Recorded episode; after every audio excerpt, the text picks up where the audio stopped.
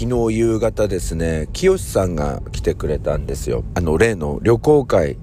ケンちゃん旅行会ドスタッペの件なんですけれども、あの、昨日ね、あの、トウモロコシをもらったということで、一箱もトウモロコシを持ってきてくれたんですよね。茨城県産のトウモロコシなんですけど。で、その、持ってきてくれたついでに、昨日は悪かったねって言うんですよ。だから、え、何、何がですかって言ったらば、なんかそのケンちゃんが除草剤とか巻いて家のこと頑張ってるのに、あの、俺たちは、まあ観光バスをチャーターして旅行に行ってきて、あの、なんかバスの中でも今度ケンちゃん誘えよっていう話になったから、昨日それでいきなり電話しちゃったんだよって言うんですよ。なんかどうやらね、その、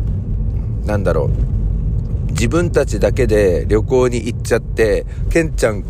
あの、誘ってなかったから悪いな、みたいな気持ちで考えていてくれたみたいなんですよ。いやいや、あの、そんなことは、あの、ございませんので、あの、大丈夫なんですが、ただその、皆さんの気持ちが嬉しいなと思ってね。で、えっ、ー、と、昨日、どこ行ってきたんですかって尋ねましたら、あの、福島に一泊二日で温泉宿に泊まりに行ってきたっていうことで、なんかカラオケをやったりとか宴会をやったりとかして、本当にあの、楽しかったんだよっていうことなんですよね。あの、まあ結構年上の方々が多いんですけれども、まあそんな中で小さい頃から、それぞれの家のことを知っていたり、それぞれの人柄を知っている中で、和気あいあいと、えー、そのようなあ旅行をするっていうのはいいことなんだなって思ったんですよね。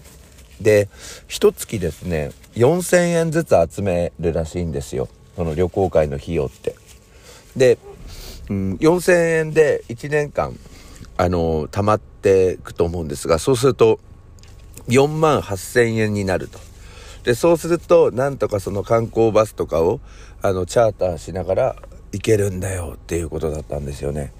まあ、あの、今、バスのお金が、あの、とても高い。それからまあ、あの、旅行の、あの、旅館ですね。旅館の、あの、ランクとかも、あの、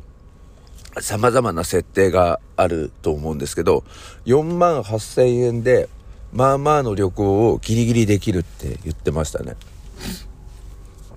するとね、あの、まあ、その旅行会の話の後に、卒業生とまた旅行行きましょうっていう話になってると思うんですが、あれはまあ、自分たちの車で行くから、自動車代とかガソリン代とか、あの、そういうのは全く入っていないんですけど、まあまあいいところ、そうですね、1人19,800円で、えー、宿が取れましたね。えー、露天風呂の貸し切りになっていたりとか、あとは懐石料理が出るみたいな、そういうコースなんですけど。だからまあ値段の感覚とかその何ていうの募集形態とかそういうのもいろいろあると思うんですけれどまあ4万8000円っていう旅っていうのは日頃の自分のそのホテルの予約とか旅行の感じからするとあのかなりいい旅があの繰り広げられてるんじゃないかななんて思いましたね。でただですねこの旅行会で行く日っていうのがもう決まってるんですって。昭和58年から、あの、やっている会らしいんですけれども、父の日に行くというのがお決まりのようなんですよ。そうすると、私の仕事的に、うん、ちょっとその学園祭の日程などもうちの学校ずれてきたので、大体父の日が学園祭になるっていう感じだから、まあ4000円集めても結局払っても、あの、行かれないっていう形になる確率がかなり高いので、まあもうちょっと様子を見て、えー、もうちょっと年取ったら、あのそういうのに参加させていただきますということで、まあ昨日はちょっとお断りをしてしまったんですけどね。ただなんかその気持ちの問題で、まあケンちゃんも誘ってみようよ、なんか悪い気がしてきたっていうところはすごく嬉しかったですね。はい。それでは今日も始めていきましょう。朝の目覚めるラジオ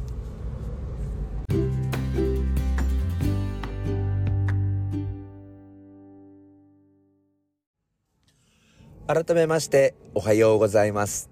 朝の目覚めるラジオナビゲーターの101健ですあの昨日朝日ペンを買ってひび割れたコンクリートのところのあの、補修作業を自分でやる do it myself だったんですけれど、まあ、思ったほどうまくいかなかったんですわ。あの、朝日ペン、8メートルぐらいまで使えますよっていうやつが、1本800円近くのお金で、あの、売られてるんですよ、値段で。で、まあこれ2本ぐらいで大丈夫かなと思ったんですけれど、そのコンクリートのひび割れというのが結構、あの、ひどいひび割れになっていて、えー、深さもあって、で、しかも幅も太いということで、あの、結局その8メートル用のコンクリートの朝日ペン、もう一瞬でなくなってしまいまして、まあ、すべてのひび割れを100とするならば、昨日40ぐらいしか終わんなかったんですよね。で、残り60どうするかと思って、今度また違うえホームセンターのお店に行って同じものを買いに行ったんですけど、そこもやっぱり770円か80円でその朝日ペンが売られていて、で、この、そのホームセンターの方にですね、あの、聞いたんですよね。あの、山新っていうところを行ったんですけど、そしたらば、その、今はその簡単にコンクリート作れますからって言って、なんかまあまあ本格的なコンクリート作りのコーナーに案内されまして。で、自分コンクリートとか作ったことないし、塗ったこともないし、みたいな。まあ昔そのコンクリート塗りたてのところを、あの自転車で走って、あの、タイヤの跡をつけて翌日問題になったっていうこととですね。あの、オーストラリアのハンバーガーショップ、コンクリート塗りたてのところに、えー、足を入れてしまいまして、足跡がついて、えー、それであの、パースの方に行った時ですよね。あの、足がついて、で、なんかすぐに業者に謝ったら、It's okay って言って、また上から私の足跡を消してくれるっていう優しいオーストラリア人のおかげで、セーフっていうことがありましたけど、まあ、コンクリートは自分で塗ったこともなければ作ったこともないっていう。で、簡単にできますからって言うんですよね。で、水はどのくらい、あの、入れればいいんですか？って言ったら、まあ、ここに書いてある水の量が、あの、目安ですけど、これ好みですからって。いや、でも俺人それぞれ好みがあるけど、コンクリートの好みはわからない。で、まあ、で、その後、ね、じゃあ何で塗るんですか？って言ったら、あの、わかります？あの、ぬ、名前がわかんないんですけど、あの、金具みたいなの。それも買おうとして、えー、じゃあ何で、あの、混ぜるんですか？みたいな、バケツみたいなのも、あの、買おうとして。じゃあ何でこの、よそるんですか？装うって言うんですか？こう。盛る、盛るんですか？あの、すくうんですか？って言ったら、コンクリートとかやる専用のお玉のコーナーに回されてみたいな。なんか結局、どんどん自分の、あの、買いたいものが、コンクリートの左官屋さんの真似事をしているお父さんっていう感じになってしまって、はっとこう目が覚めて、なんか、これはなんか本格的な道に走りそうだし、多分失敗するし、しかもこれ一回うまくいったとしましても、毎週コンクリートを塗るわけじゃないからっていうことで、その場で、あの、地元の友達のせいちゃんに電話をしました。で、そしたらば、せいちゃん、あの、ちょっとだったら自分でできるんだったら、あの、やりますよ、なんて。じゃあ手待ちマンボウご馳走するやつでいいですかってマンボウってあの、居酒屋があるんですけど、そしたら笑ってて。で、とりあえず、あのそのひび割れの状況、まあ、8箇所ぐらいあるので、それの写真をせいちゃんに LINE で送りまして。そしたらまた電話がかかってきて、いやこれはちょっと、ちょっと大掛かりなんじゃないんですか？みたいな。まあ、ひとまず現場を見ることにしますけど、これはちょっと僕一人で簡単にやるっていうわけにいかない気がしてきましたね、みたいな。あのー、もうちょっと、本当に簡単なちょっとしたひび割れかと思ったんですけど、これ結構ひどいですねってって言うんですよ。だからそのプロの目から見て、あの、ひどいっていうやつを私は朝日ペンでやろうとしていたっていうことになるのかな？まあ、近々、せいちゃんに家の門のところのひび割れを見てもらって、それで、まあ、せいちゃんに、マンボウご馳走するからやってって個人的に頼むのか、せいちゃんが勤めている、えー、会社にちゃんと見積もりを出してもらって、本格的な施工をしてもらうのか、はたまた、やっぱりいいよ、俺自分でやる、朝日ペンでってなるのか、はたまた、えー、昨日のそのヤマシンの方のアドバイスを受けて、あの、ちょっとした、あの、左官工チックになってやるのか。まあ、このあたりになると思いますが、まあ、このあたりの続報も、あの、後日お届けできればなと思っています。まあ、それにしましてもね、まあ、コンクリートのひび割れもそうですけれども、まあ家の方も建って10年以上経つと、あちこちそっちこちぶっくれだらけになっちゃうんですよ。なんでしょうね、あの、機械とか、そういうのって何？あれ、10年保証とかよく言うじゃないですか。でもあれですよね、10年経つとぶっ壊れるようにはできてないですよね。なんか自分家の場合その10年過ぎたやつが結構ぶっ壊れていくんですけど、あれ、ちょっともう一回確認なんですが、10年経つとぶっ壊れる装置とかないですよね。あの、昨日はね、あの、奥の和室の方の、あの、トイレの換気扇が、また回ってなかったんですよ。で、それは2021年の8月にも回ってなくて、で、まあ、それで一度直してもらったんですけど、また回ってないやんっていう感じですよね。うんこの間も、あの、電気あの、玄関のところの電気が、あの、ダメになってとかっていうことで直して。まあ、本当に色々かかりますよね。10年過ぎると。で、私の愛車レボーグの方なんですけれども、昨日、オイル交換に夕方行きましてね。もう8年で16万キロも乗ってるんですよ。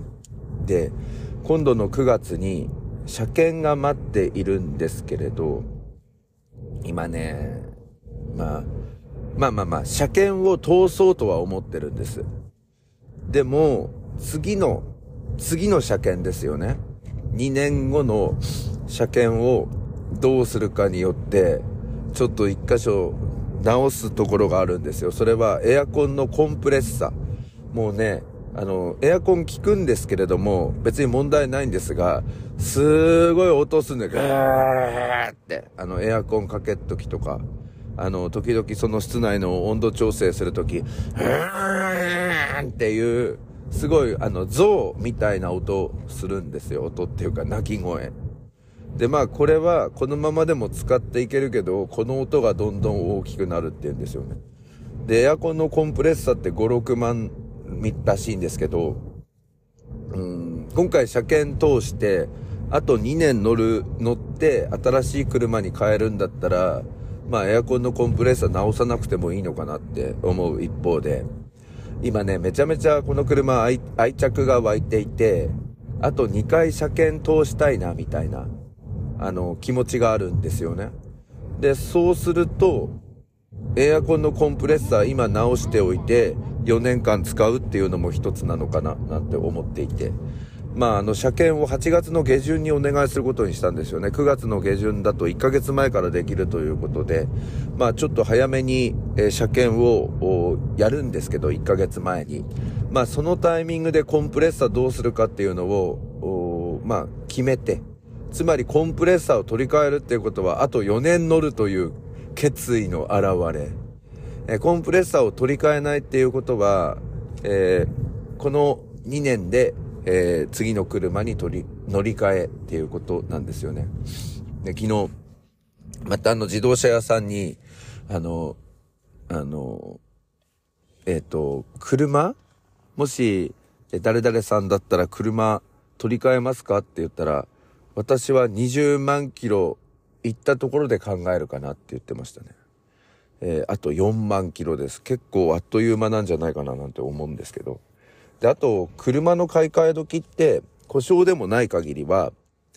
買いたい車が他にあるかっていうのに思いを巡らしていくといいらしいんですよ。そのもう買いたいっていう度が非常に強い場合は、もう買い替えて満足感があると思うけど、買いたい車がなくて車が普通に調子よく走っているのに、えっ、ー、と、買い替えてしまうと、なんか買った後の後悔みたいなのがありますよ、なんて言われたので、このあたりも参考にしていきたいと思います。